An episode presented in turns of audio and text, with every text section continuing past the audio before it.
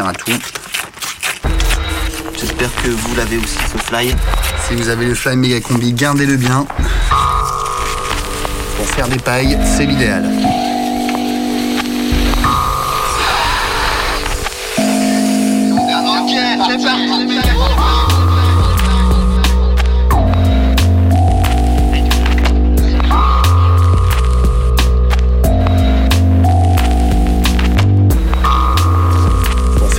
Pailles, c'est l'idéal.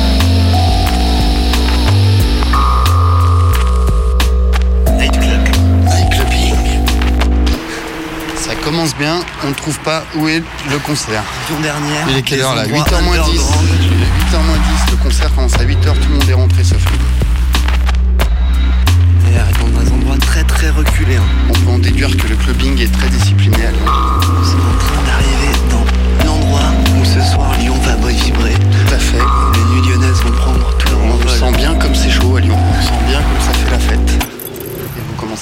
à quelle heure À 8h30, je crois que c'était 8h. Là ouvre les portes, ouais, les portes ouvrent à 8h30, on joue à 9h30. D'accord. Bon, et bien, mon cher euh, combi, euh, nous sommes un petit peu en avance. Ouais. Puisque comment, le concert commence à, 8 à 9h30. Ah, Donc, euh, merde. une info clubbing, euh, merci. euh, merci pour ton info Attends, clubbing. je prends. Donc, on va aller au bar Ah merde. des subsistances. Méga combi, c'est un truc qui te prend, qui te prend, qui te prend, ça va exploser, ça va exploser, c'est de la radio. Prime time. Tous les mercredis à 18h. Méga combi, prime team, prime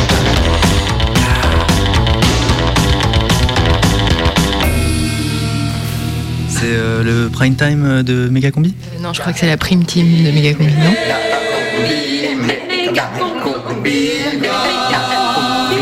La prime team de Megacombi.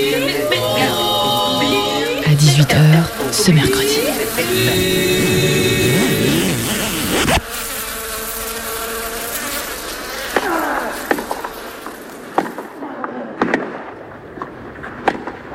Nous sommes euh, toujours sur le cours euh, Janis Joplin pour ses internationaux de Kétanis. Et nous suivons maintenant la rencontre entre euh, André Extasy et le français Fabrice Santorine. Tu me passes les feuilles, s'il te plaît? Ouais, tiens. Tout cas, deux athlètes aux yeux injectés de sang avec une musculature impressionnante et une volonté de faire. C'est mieux que l'année dernière, hein, Roland Garros. Oui, bah, l'année dernière, on n'avait pas d'opium, hein, je te rappelle. Ouais, c'est vrai. Le match dure depuis 14 heures maintenant. Et le gain du premier set reste incertain. Et oui, dans ce match des quarts de tripe, euh, l'échange est bloqué depuis maintenant 27 minutes. Il y a toujours 5-5 et 15-A. C'est quoi ce shit, là? Ah, c'est du Wimbledon. Alors qu'on voit dans les tribunes euh, Pablo Escobar en grande discussion avec Anne Hidalgo. Paraît que l'armée française s'en est servie en Centrafrique, non? Le maire de Paris qui vient de lui glisser une liasse de billets dans l'échancrure de son t-shirt. Ça, c'est la, la fameuse euh, drogue, là, du violeur de gosse, là. Ah non, moi, je touche pas à ça. hein. Ils sont certainement en train de parler d'approvisionnement pour la salle de shoot qui va bientôt ouvrir. Non, ma petite dose, euh, ça donne pas plus envie d'aimer les enfants que ça. hein. Alors Lionel, que quelques nuages passent au-dessus du cours. Ça ressemble plutôt à de la fumée. Ah ouais. Et ça sent pas mauvais en tout cas. Tu te rappelles quand on avait pris de la sauge divinatoire pour les JO d'hiver? Ah ouais, mais c'était génial. J'avais super kiffé la finale du patinage artistique en couple. Faudrait qu'on remette ça, hein. À Donf. Encore une balle sur la ligne de coke. Mais il a vraiment de la chance, euh, André Extasy. Ça fait plusieurs fois. Ouais, il peut renifler là. Magnifique roulade de Santorine. Ils sont très très hauts dans ce match. Et ça repart. Ce point n'en finit pas. Hein. Ouais, Santorine qui fixe bien son adversaire au fond de la pipe. Je t'avais pas dit, mais j'ai vu sur internet qu'il y a une nouvelle drogue qui fait effet avant que tu l'apprennes. Alors je sais pas si vous avez vu Lionel, mais une ramasseuse de boulettes s'est allongée au fond de cours. Non, mais c'est pas possible. Sans doute une petite sieste. Si, si, je te jure, il paraît que ça tourne grave à l'UMP. C'est vrai qu'il fait chaud, on la comprend. C'est ouf Je rappelle que le gagnant de cette rencontre sera opposé au français Aurélien Buvard pour les demi-tripes. Aurélien Buvard qui nous a émerveillé hier avec son jeu plein de couleurs. Les balles étaient rouges à la fin du match. Ah, c'est vrai qu'il nous a tout métadonné. Ça te dit pas demain, on va à la piscine Oh, c'est chiant la piscine. En plus, ils font des contrôles antidopage à l'entrée. Non. Bah, si, si, je te promets, ils font ça à la nouvelle piscine du Rhône. Si t'as fumé ou si t'es voilé, tu peux pas rentrer. En tout cas, Lionel, cette année, je le trouve très réussi le nouveau logo de la BNP euh, Paribas en forme de champignon. Effectivement. Ça change. Putain, ça craint. Oh, J'ai envie de retrouver mon corps, mes sensations. euh, Tiens, c'est ce qu'il te faut. Prends ça. C'est quoi? C'est une ampoule d'ocytocine. Tu mets ça dans ton verre de Red Bull, tu vas avoir l'impression d'avoir traversé la Manche. Ah, ça y est. Incroyable échange. Il y a Santorini qui repart vers son siège alors que c'est pas fini. C'est pas la fin du jeu. Non, non, alors je crois que c'est juste son kiné qui vient lui refaire une petite intraveineuse afin qu'il puisse se resservir.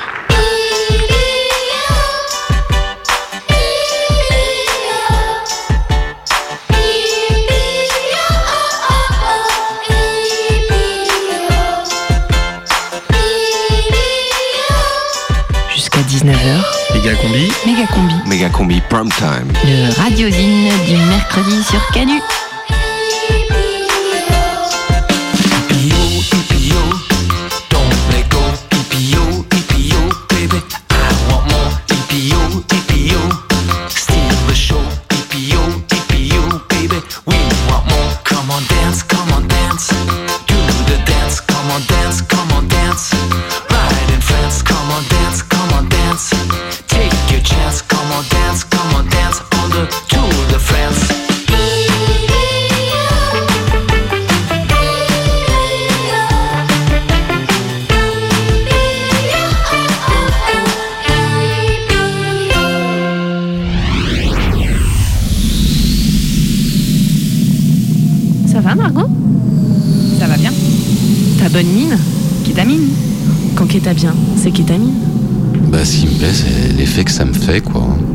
Que je peux avoir dans mon corps.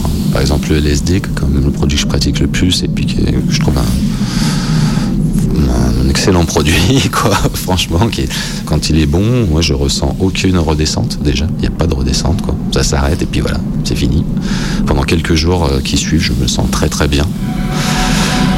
Pendant l'effet euh, puissant, euh, il y a un, intérêt pour la danse, quoi. Une, une autre façon de sentir son corps et un intérêt au niveau des sens. Tu vois, tu entends euh, d'une façon très intéressante. Enfin, ça augmente la perception. On dit que ça la distord ou que ça la déforme. Moi, je pense que ça l'augmente. Alors, ça fait un effet euh, fort, mais c'est intéressant d'être en lien direct avec ses sens. En fait, euh, d'être en lien direct avec ses yeux, avec sa peau, avec son corps, sans le, filtre euh, euh, culturel ou euh, cérébral. quoi.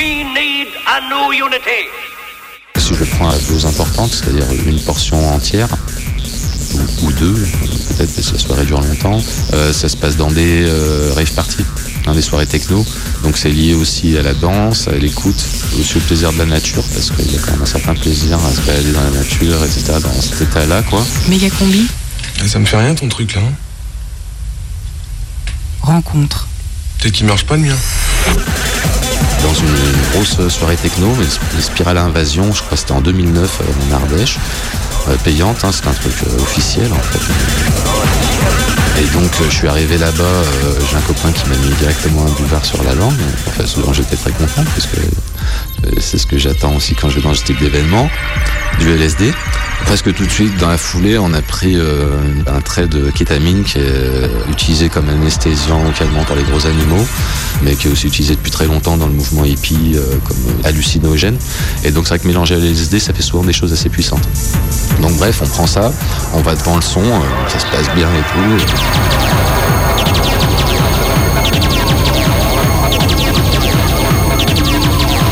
Fait ouais viens on y retourne, on, reprend un petit peu de kétamine.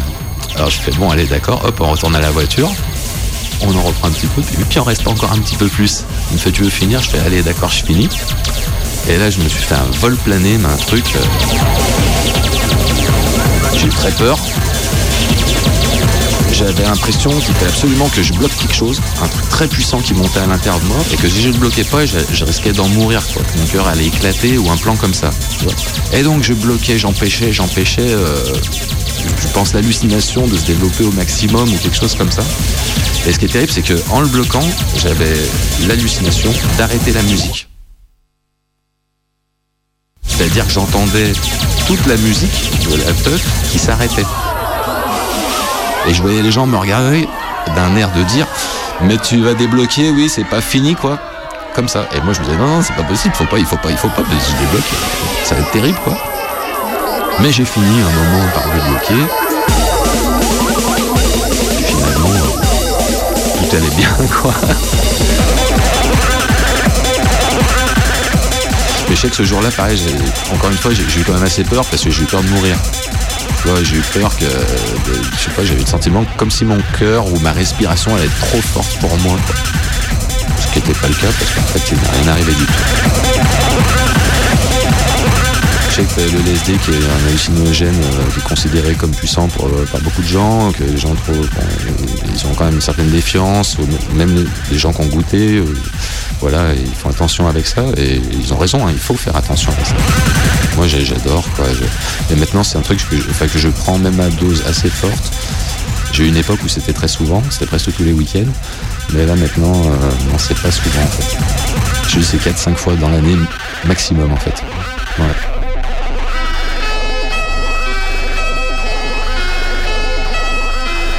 Moi, je sais que c'est quelque chose qui m'a toujours attiré depuis très longtemps, depuis que j'écoute de la musique psychédélique, alors que j'avais pas du tout accès à ces produits. Des années avant que j'avais accès à ces produits, j'en avais envie, quoi. Le fait que les gens qui produisent cette musique, je savais qu'ils en avaient pris, j'entendais bien le côté psychédélique. Je- Il y a plein de choses qui me donnaient envie. euh, il y a des gens très intéressants qui, ont touché à ces choses-là, plein d'artistes, des écrivains depuis très longtemps.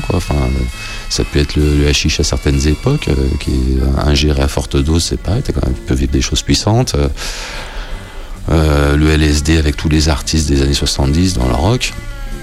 Je me dis, ces gens, c'est des gens respectables, honorables, et, pourtant, ils ont écrit Lucy in the Sky with Diamonds, des choses comme ça, quoi.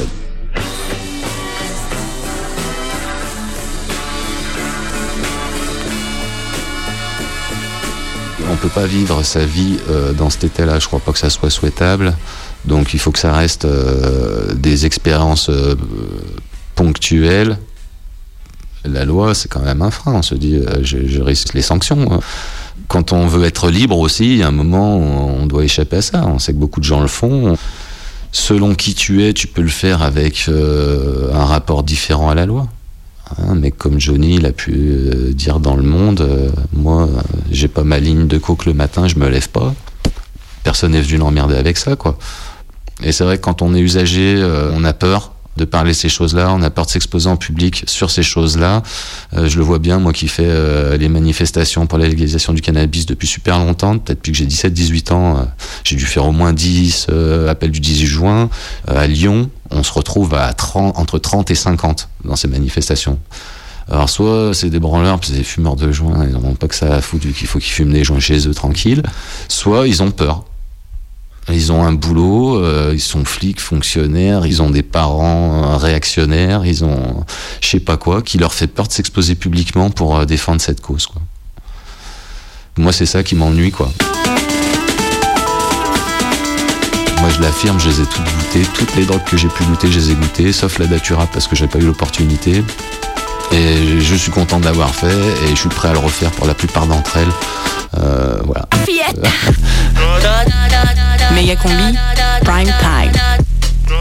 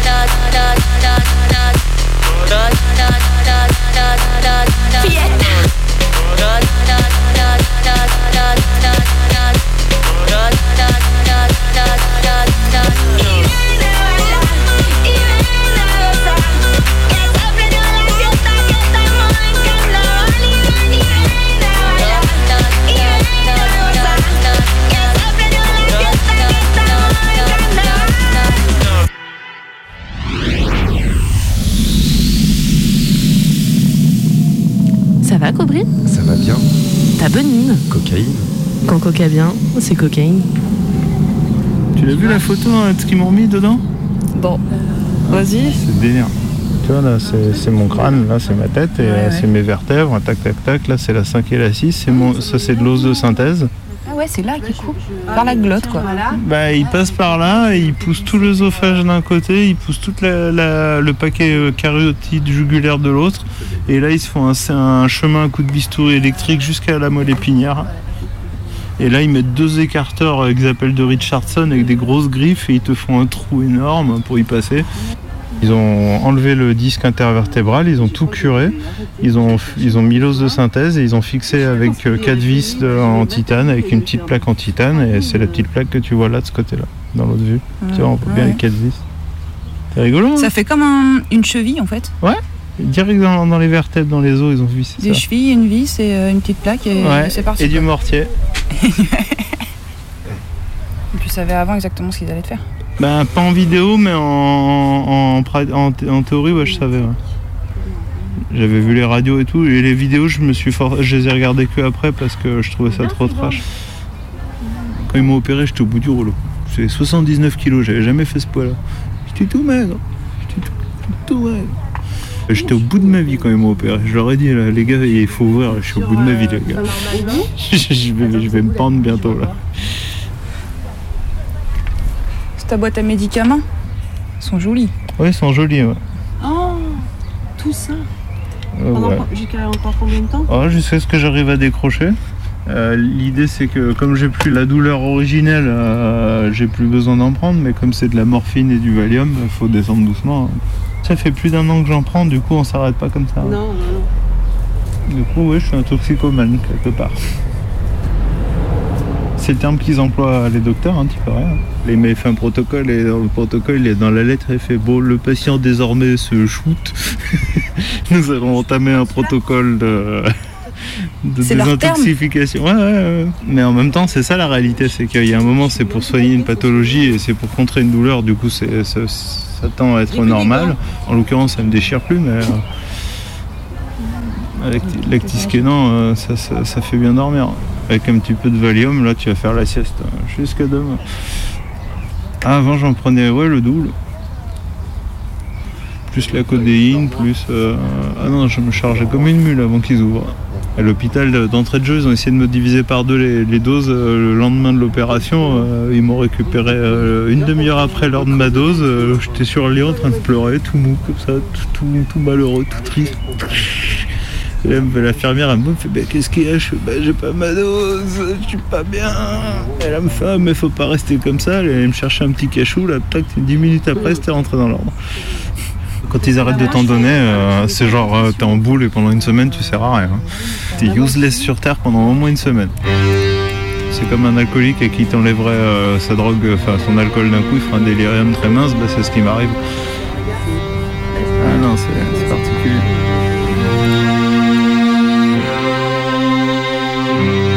Ça aurait mérité une enquête de terrain, une observation participante, mais c'était trop cher pour la méga combi. On m'a demandé d'écrire un truc sur la drogue. Alors c'est parti pour une chronique inédite, écrite à la sueur du stylo, les crampes dans les mains, sans ma drogue préférée, à savoir Internet et mon ordi. Les drogues. Parce que oui, on va mettre le terme au pluriel, parce que dire la drogue, c'est mettre dans le même sac des produits différents et rendre leurs usagers tributaires d'un imaginaire négatif dissocié. Donc on va dire qu'on parle des drogues les drogues et leurs usages, les drogues et tout le discours qui s'y rapporte et s'emploie à définir les marges et l'intérieur, à différencier les pratiques festives et addictives, les catégories d'usagers, à classer leur santé physique ou mentale. Alors moi j'avais envie de vous parler de Madame G, elle habite un village près de Lyon et elle son kiff c'est le doliprane. Ouais, le doliprane. Il lui sert à oublier ses douleurs au genou et il lui sert surtout à dire qu'elle a mal parce que sa fille ne vient plus la voir. Alors une fois par mois, je l'emmène chez le médecin qui, sans lui parler ni l'examiner, renouvelle machinalement l'ordonnance. Et puis on va acheter les petites pilules à la pharmacie du village d'en bas, et puis elle rentre et attaque consciencieusement. Ça n'a même plus l'air de lui faire effet. Il en faudrait plus pour la soulager, mais le verre d'eau et son petit cachet maintenant, c'est sa béquille et celle de son médecin. En parlant de médecin, il se trouve que la génétique a pourvu ma famille de quelques personnes malades, genre bien malades, pour lesquelles ce serait pas mal que le médecin de Madame G prescrivent des pilules qui soulagent vraiment, des traitements doux avec des herbes par exemple, parce qu'à force, être shooté aux protocoles médicaux, les risques de cancer pullulent, l'estomac est défoncé, on se rend malade en tentant de guérir. Mais ça gênerait qui qu'on se soulage les douleurs avec du cannabis? Les labos Les collabos Philippe Labro Qui Mais bon, pour l'instant, ça, le médecin de Madame G ne peut pas le faire. Je me dis que c'est dommage, mais qu'en attendant, je pourrais lui présenter mon père à Madame G. Non, non, ne vous inquiétez pas, à part une bonne apnée du sommeil, mon père, lui, il va bien. Par contre, il est addict. Lui, c'est la consommation. Les boîtes de raviolis de 5 kilos et les palettes de carton à dessin livrées à la maison, parce qu'il y avait une réduc. C'est un vrai tox des grandes surfaces, le camé de l'achat en ligne. À tel point que, petit avec mon frère et ma sœur, on pouvait s'imaginer vivre dans un bunker pendant la guerre. Alors je me dis que peut-être il pourrait rencontrer Madame G et discuter un peu. Il pourrait peut-être lui trouver des pharmacies moins chères et, lui, cuisiner des raviolis. Et Madame G, elle, elle prêterait un bout de terrain pour qu'on cultive du cannabis et des champs de doliprane. Un terrain sur lequel on installerait une table avec des chips, mais ça Margot vous en parlera tout à l'heure, et surtout avec du Wi-Fi. Parce que franchement, une journée sans Internet, c'est l'enfer. Le mercredi 18h, Méga Combi Prime Time. Prime Team, Prime Team, Prime Time, Prime Tune, Méga Combi.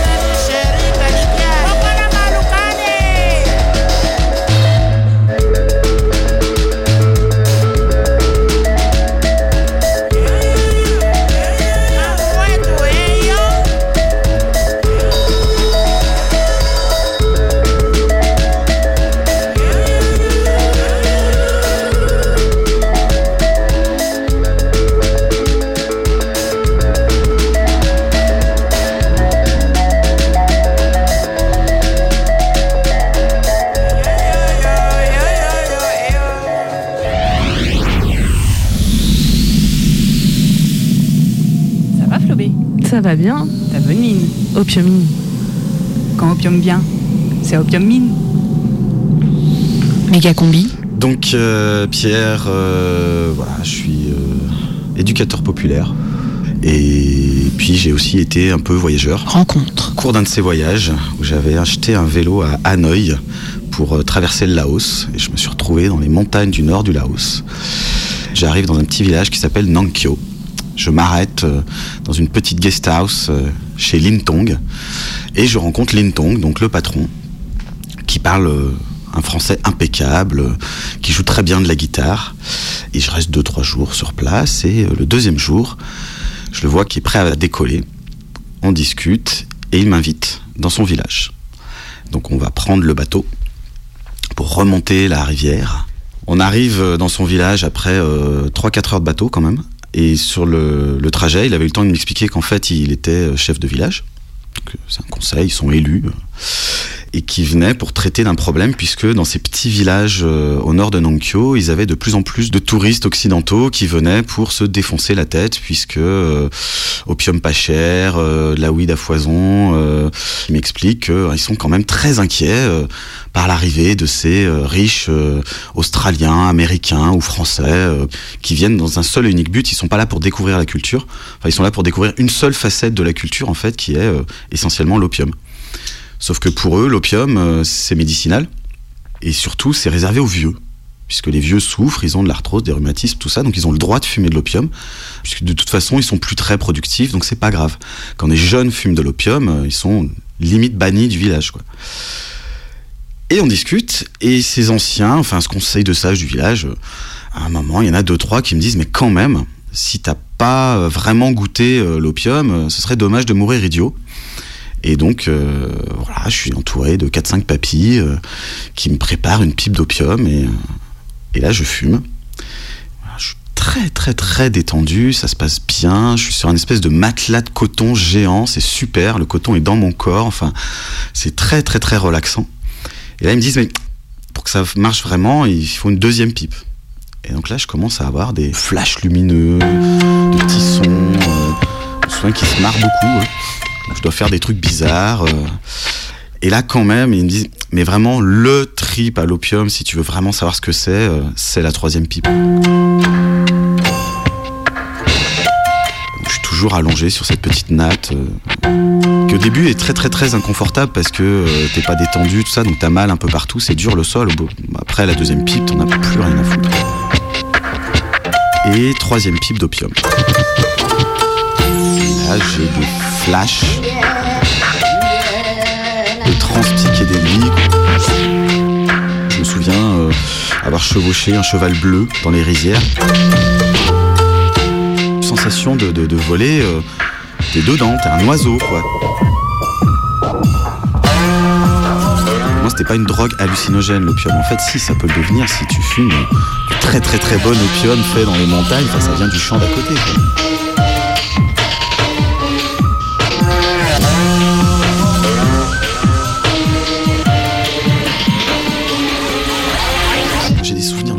De sons, de musique, de absolument aucun bad trip. Euh, c'est vraiment du, dé- du début à la fin, un truc, ça commence par une phase de détente absolue. Euh, puis en plus, après, ça va vers, euh, un sentiment d'euphorie. Mais c'est pas, pas l'euphorie, t'as fumé trois pétards avec des potes. C'est un, un truc que j'avais jamais ressenti d'une telle force. Donc moi j'ai tripé toute la nuit. euh, Je me souviens pas avoir vraiment dormi, mais apparemment si, puisqu'ils m'ont réveillé le matin pour euh, remonter dans le bateau et puis redescendre. euh, Et, et je me souviens reprendre mes esprits petit à petit dans le bateau. En plus dans un contexte hyper agréable parce que tu descends une rivière, euh, un climat de montagne un peu sauvage, un peu tropical, t'as la jungle tout autour et, toi t'es sur ce petit bateau à moteur, euh, tu vois, avec deux trois autres personnes, faut pas faire de mouvement brusque parce que sinon ça bascule. Et j'avais ce Lintong euh, qui me posait plein de questions et qui m'aidait justement à revenir sur mon triste. C'est-à-dire que j'étais accompagné tout le long du truc. Les mecs, ils m'ont pas lâché une seule fois du début à la fin. J'ai eu cette chance exceptionnelle d'avoir vraiment le truc super accompagné avec des anciens qui connaissent, qui pratiquent, qui maîtrisent les doses, qui sont là pour te servir du thé s'ils voient que t'as les lèvres un peu sèches, qui te chantent des chansons si jamais ils voient que tu commences à trembler un peu. euh. Et donc effectivement, j'ai des flashs comme ça de grands chœurs harmoniques où à un moment je suis chef d'orchestre. Et euh, en fait, il y a probablement juste deux vieux derrière moi qui sont en train de chanter tranquille. Enfin, c'était très. euh, c'est une, une expérience très, très joyeuse. Eux, ils m'avaient invité à écouter un conseil où ils étaient en train de se demander comment résister à cette invasion de camé, quoi, clairement. Et ils m'ont proposé de me droguer, mais euh, à leur façon. T'as beau lire des bouquins, je pense que tant que tu l'as pas expérimenté par toi-même dans ton corps, euh, le- fait de le ressentir intérieurement, tu découvres la puissance absolue de l'opium.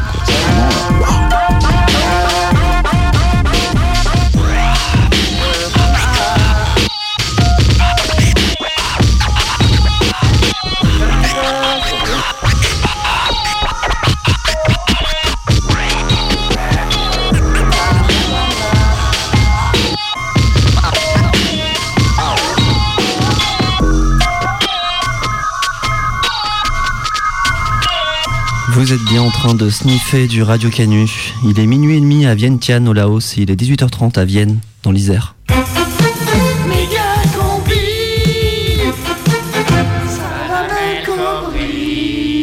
Salam El Kobri. Salam combi. Tout de suite des nouvelles de l'accoutumance. Et d'abord l'ouverture des premières salles de shoot près de chez vous. Et oui, il était jusque-là nécessaire de se déplacer très loin pour se faire un petit fixe après avoir déposé les enfants à l'école. C'est maintenant terminé. Des salles de shoot vont ouvrir dans les locaux inoccupés de plusieurs municipalités. Ce sera notamment le cas dans le premier arrondissement de l'ancien euh, commissariat Place Satonnet, où on pourra désormais s'envoyer une petite micro-pointe avant d'aller boire l'apéro. Et une fumerie d'opium pour demandeurs d'emploi en fin de droit devrait ouvrir bientôt dans les locaux de plusieurs établissements scolaires désaffectés, notamment dans les locaux du collège Truffaut Place Morel, avec une capacité de 200 couchettes, pas moins. Baisse du prix du gramme d'héroïne, une mesure courageuse. Une décision gouvernementale populaire, surtout dans les campagnes pauvres de certains départements sinistrés, où les pôles emploi ferment les uns après les autres et où les abribus se dégradent rapidement. Le gramme qui baisse de 15%, c'est autant de journées gagnées à rêver sur un matelas avec les copains ou tout seul en regardant la pluie qui tombe sur les friches industrielles. Plus largement, le gouvernement veut redonner leur dignité à des acteurs importants de notre vie quotidienne. Et oui, avec la campagne d'affichage Mon dealer est formidable, on cherche à revaloriser une profession souvent controversée et toujours mal connue. Alors des dealers posent donc sur de grandes affiches leurs plaques de cannabis fièrement entreposées dans le coffre de la voiture rapide ou en train de plaisanter avec un client venu chercher sa dose de crack. Une initiative propre à créer des vocations en période de crise. Cappuccino, café court, café long, les machines à café bientôt interdites dans le secteur public. Une décision prise après l'étude rendue par le département toxicologie de l'université de Berkeley sur cette terrible drogue du fonctionnaire, une drogue du pauvre à 40 centimes la dose qui accroîtrait les réactions d'indifférence des fonctionnaires face aux usagers. Le professeur Trunksen, responsable de l'étude, a mis en évidence non seulement des effets d'accoutumance, mais également des effets psychotropes, engendrant des comportements d'indifférence administrative, notamment dans les préfectures, les rectorats et les caisses d'allocation familiale. Et puis cette expo à ne pas manquer au musée de la résistance passive et de la défractation. Tamien 90 avec les plus beaux collages des années 90, 12, 15, parfois 22 feuilles, tulipes, Bangar des choix, une rétrospective pour les nostalgiques, atelier soufflette à l'entresol, la salle de fixe ouvre en nocturne les mardis et jeudis soirs. Voilà, c'est tout pour aujourd'hui. Vous pouvez recommencer à presser la poire à morphine. Déjà au début de la partie, moi je trouvais que c'était de la partie, mais je voulais voir personne à partie. Fanny qui voulait voir mes parties. Tiffany c'est un bon parti, elle bosse en intérim chez Darty. Mais dès le vendredi c'est parti, et pendant trois jours c'est samedi. Alors amène tes potes et tes sœurs, on va faire claquer le compresseur. 3 hectares qui sert de dance floor, les étoiles qui jouent les spotlights, et toi qui te sers contre moi, qui sert le pastis. On oublie ce monde de bâtards si ce soir tu payes ton Smarties. On est un public un peu trop averti. On oublie toutes les lois si ça te dit. Alors amène tes potes et tes sœurs. On va faire claquer le compresseur. Ouais, amène tes potes et tes sœurs. On va faire claquer compresseur. Et si t'adhères à autre partie, faut que tu fasses for your right to party. Animale et gratuite.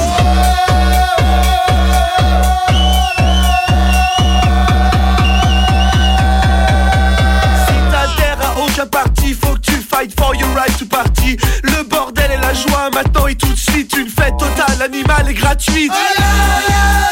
Déjà au début de la partie, moi je trouvais que c'était bien parti, mais j'ai jamais revu Tiffany depuis les lois Mariani. Qu'est-ce qui se passe là Y'a plus de son, y'a plus d'essence là Elle est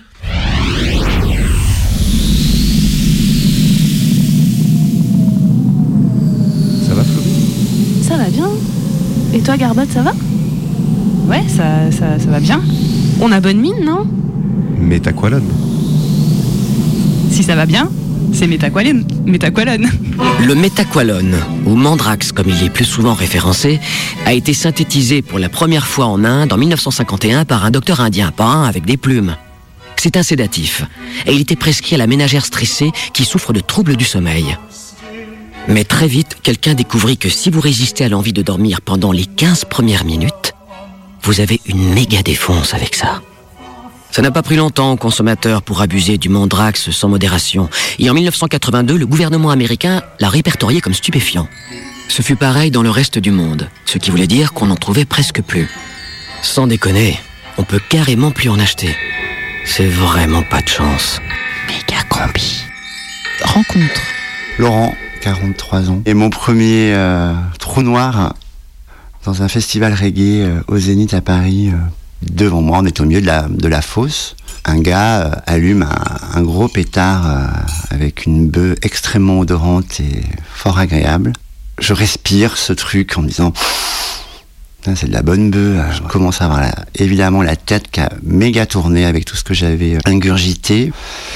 Tout l'après-midi, on a euh, fumé des joints et bu des choses genre euh, lait, ketchup avec de, du- de la vodka, enfin bon, des trucs débiles. Sueur froide, donc je me dis qu'il faut que je m'extirpe.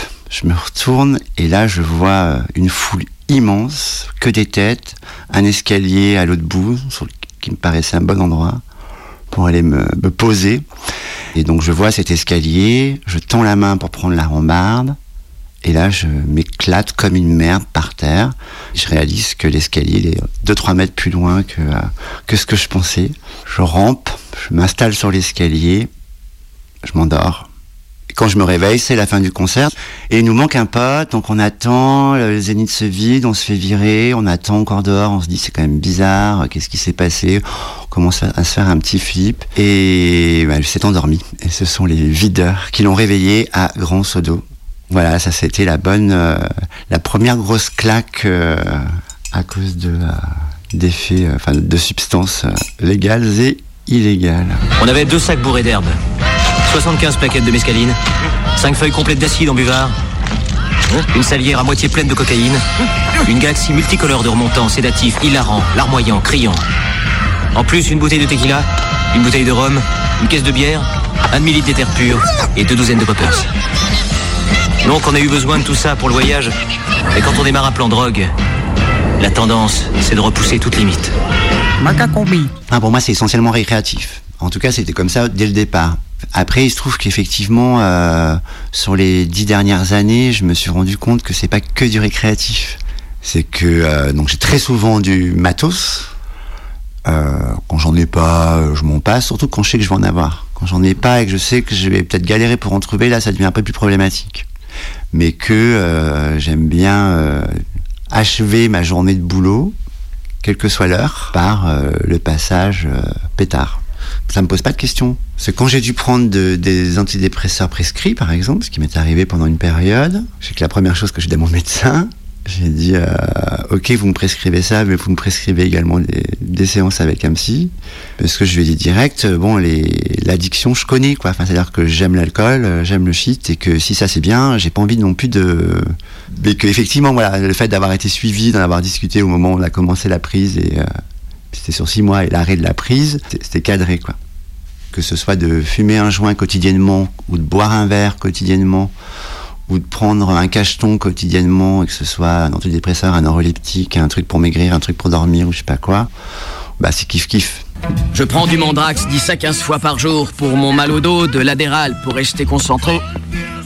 Du Xanax pour me calmer les nerfs, de l'herbe pour planer, un peu de cocaïne pour me booster et de la morphine parce que c'est un truc de dingue. Le seul truc qui commence un peu à me faire réfléchir, c'est euh, le côté santé. Ça commence à m'effleurer l'esprit. C'est parce que je vieillis. Avec tout ce que je me mets dans le cornet depuis, on va dire, un peu moins, enfin, depuis 25 ans, on va dire, comme ça. Il y a des effets qui, vont, qui se font sentir ou qui se feront sentir. Enfin, je pense notamment au niveau de la mémoire ou euh, de la connexion, enfin, l'enchaînement des idées, tout ça.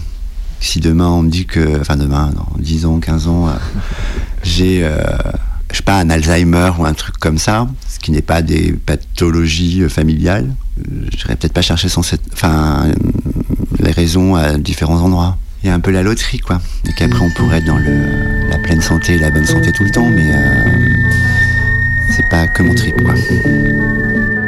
Le sous-comité du Sénat signale dans un rapport que 160 GIs sont morts d'overdose, dont 40 au Vietnam cette année.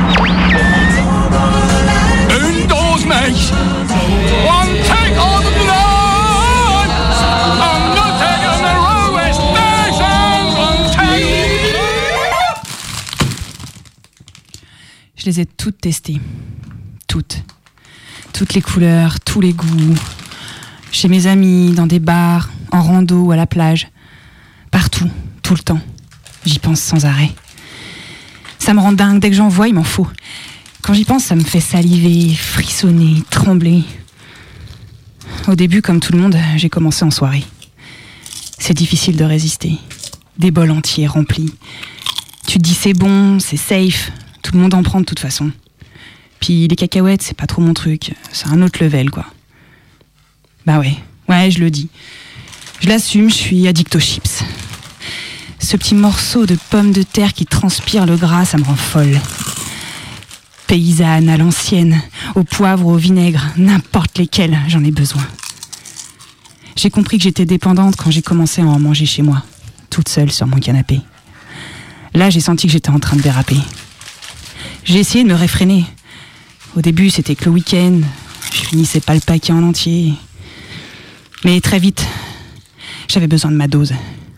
Plusieurs fois par semaine. J'ai tenté de prendre des substituts comme les olives ou les lupins, mais rien à faire. J'ai toujours fini par replonger. Et j'en ai entraîné des gens avec moi dans mon addiction. Ça m'arrive des, fois- de surprendre des potes avec des paquets sur eux, alors qu'avant ils ne juraient que par le comté ou les radis. Et puis un jour j'ai décidé de me soigner. Ça pouvait plus durer. J'ai essayé d'abord de comprendre d'où ça pouvait venir. Un comportement addictif, ça peut s'expliquer. Si je pouvais me rappeler du moment où tout a commencé, ça débloquerait peut-être quelque chose. Il y avait bien cette série télé que je regardais quand j'étais petite, Chips. Mais à part une aversion pour les flics à moto, j'ai du mal à voir le lien avec ma dépendance patatesque. Du coup, je suis allée voir sur le net. Vu la taille des rayons chips dans les supermarchés, je ne dois pas être la seule dans ce cas. Je vais sûrement trouver sur un forum des gourous guérisseurs de la chip. Sur un super site, chipsunepassion.com, j'apprends qu'un chercheur a découvert que la graisse de la chips fabriquait une molécule dans l'intestin et prenait le contrôle de nos cerveaux. Et il se trouve que cette molécule liée au plaisir porte un nom étrange. Endocannabinoïde. Endocannabinoïde. À ce moment précis, tout me revient. Mais oui, le jour où j'ai mangé mon premier paquet de chips en entier coïncide exactement avec la semaine où j'ai arrêté de fumer des joints. Et voilà que j'apprends que la chips fabrique la même molécule que celle du cannabis.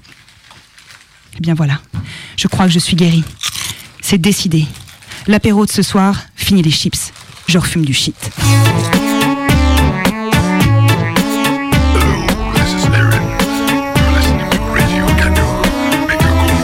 Depuis que je fume plus de shit, je me rappelle de mes rêves. J'ai pris conscience que le temps passe et que la vie est brève. Je suis bien dans la rue,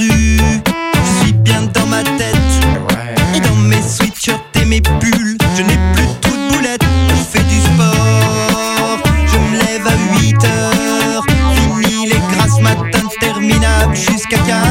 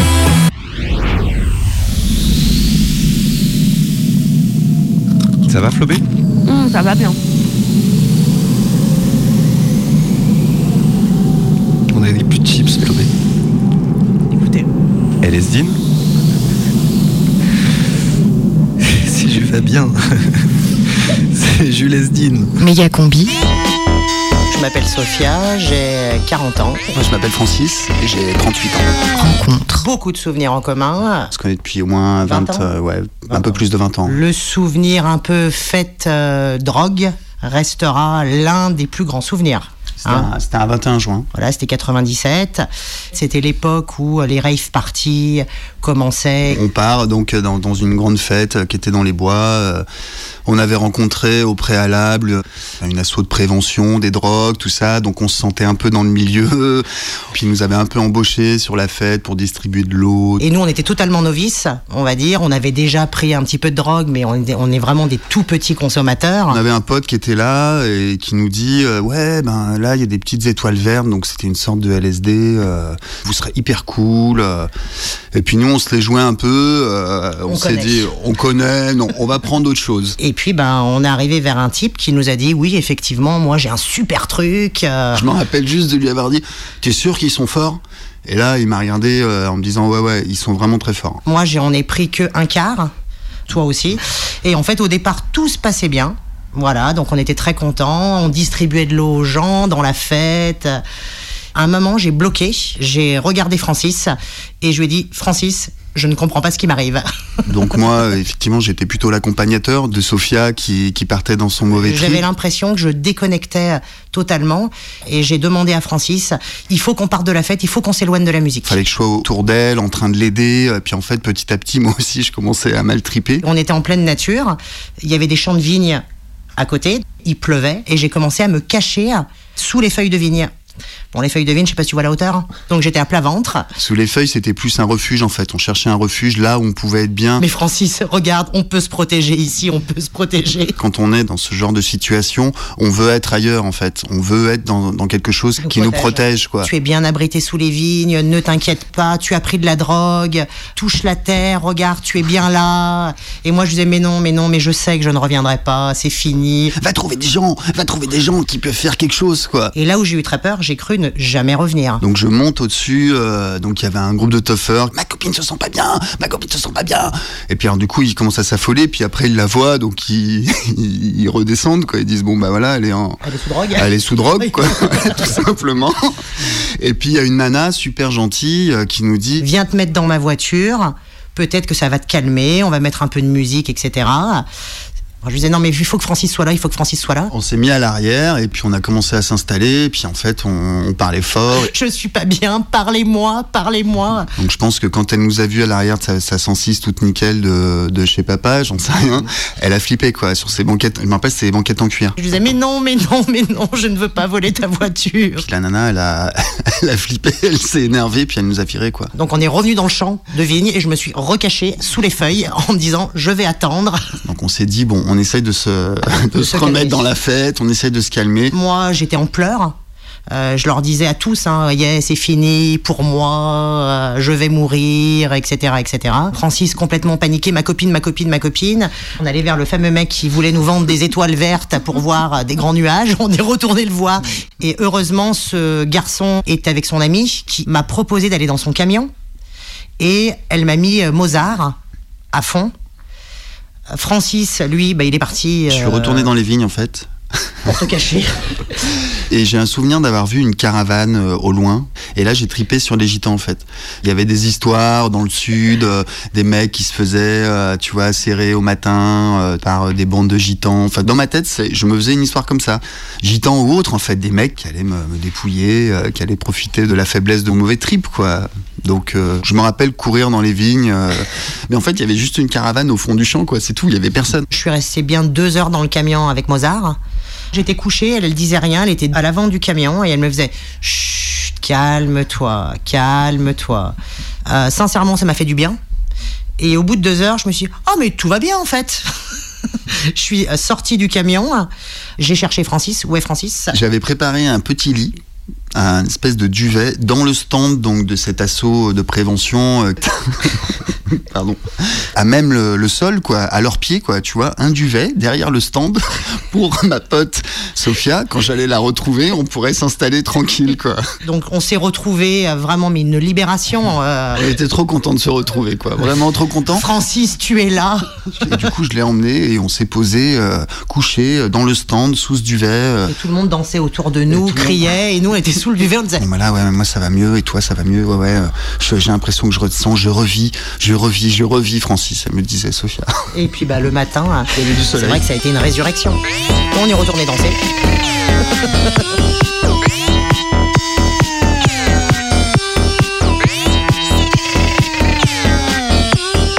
arrivé dans une fête pour aider et à la fin les gens ont dû nous prendre en charge. En gros, les, quand on distribuait de l'eau, les gens ne nous croyaient pas du tout. hein. Personne n'a voulu l'eau- qu'on leur distribuait, quoi. Quand ils ont vu nos gueules, ils se sont dit non, mais eux, on leur file jamais.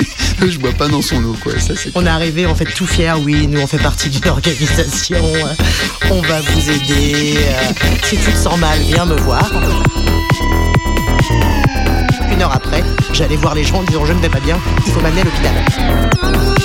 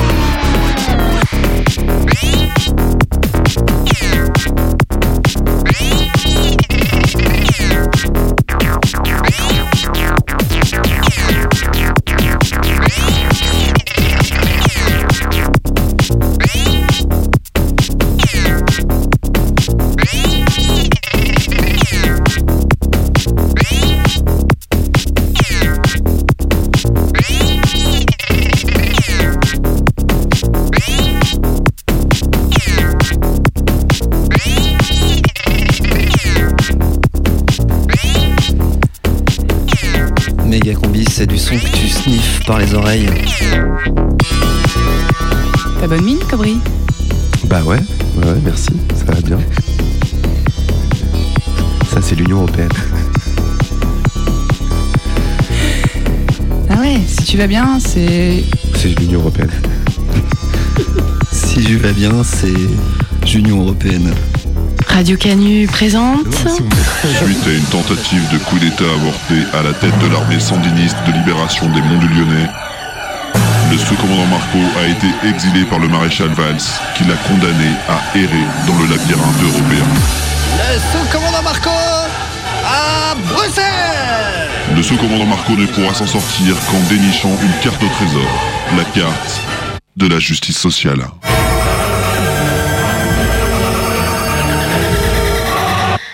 Au-delà du labyrinthe européen, il existe un métalabyrinthe, le lab 3D, l'espace où la verticale et l'horizontale s'enroulent l'une autour de l'autre, où il n'y a plus ni haut, ni bas, ni nuit, ni jour.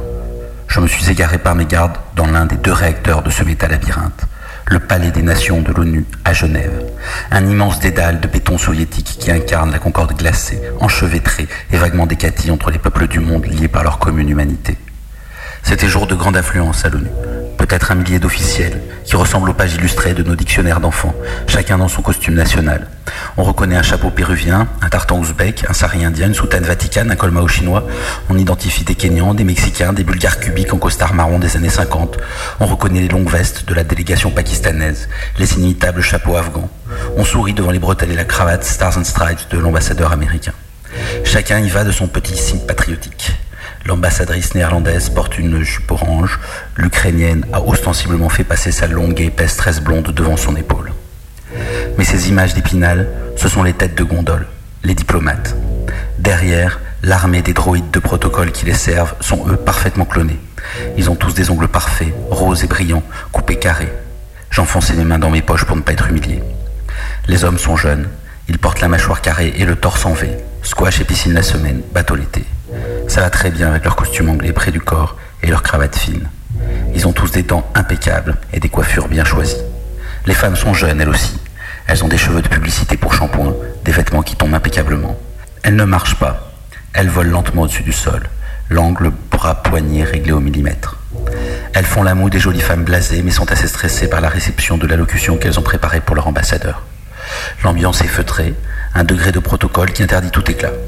Ceci dit, il y a des Ukrainiens et des Russes, des Arméniens et des Tchétchènes, des Israéliens et des Palestiniens, des Burundais et des Rwandais, des Birmans et des Thaïs, des Pakistanais et des Indiens. Le caractère aseptisé des échanges est une absolue nécessité, une condition pour pouvoir continuer à se parler en temps de crise. Il ne se dit donc pas grand-chose en assemblée plénière, mais assez pour prendre la température, saisir le sens du vent. L'abolition de la propriété intellectuelle dans les pays du Sud pour favoriser la circulation des savoirs a peu de chances de passer. Par contre, les États sonnent la révolte contre la privatisation du vivant et contre les excès sur l'eau. On pleurera sans agir sur le trafic d'êtres humains. L'ONU avait pourtant mis le paquet en demandant à Emma Watson, c'est-à-dire quand même Hermione Granger, de venir défendre cette cause à la tribune pour attirer les médias. À côté de cette gamine qui me rend 15 ans de moins, je regardais mes pieds comme un con, tétanisé, incapable de dire un mot, comme si elle allait me transformer en crapaud. Il est bien plus facile de parler à 200 ambassadeurs qu'à Hermione Granger. Ne me jugez pas, c'est peut-être la dernière trace d'humanité qu'il me reste.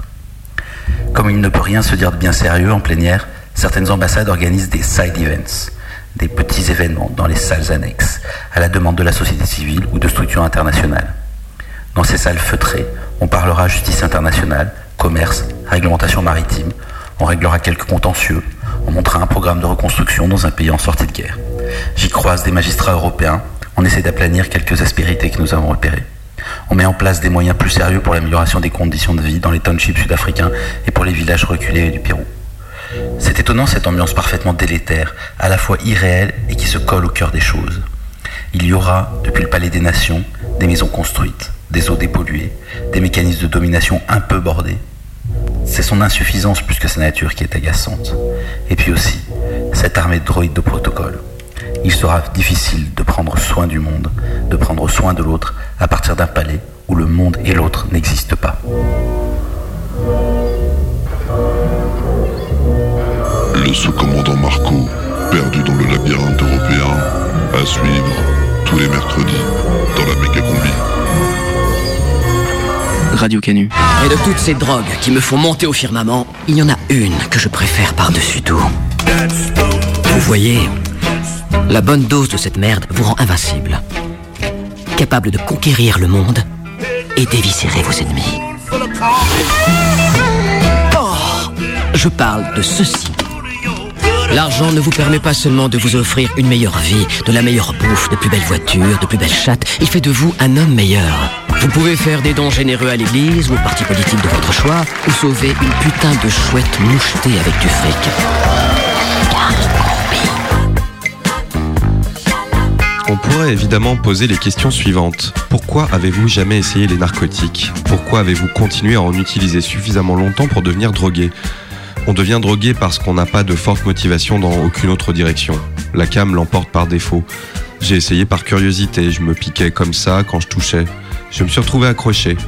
La plupart des drogués à qui j'ai parlé rapportaient une expérience semblable. Ils ne s'étaient pas mis à employer des drogues pour une quelconque raison dont ils puissent se souvenir. Ils se piquaient comme ça, juste euh, jusqu'à ce qu'ils accrochent. Si on n'a jamais été intoxiqué, on ne peut pas avoir une idée claire de ce que signifie avoir besoin de cam avec ce besoin spécifique du drogué. On ne décide pas d'être drogué. Un matin, on se réveille malade et on est drogué. Je n'ai jamais regretté mon expérience avec les drogues.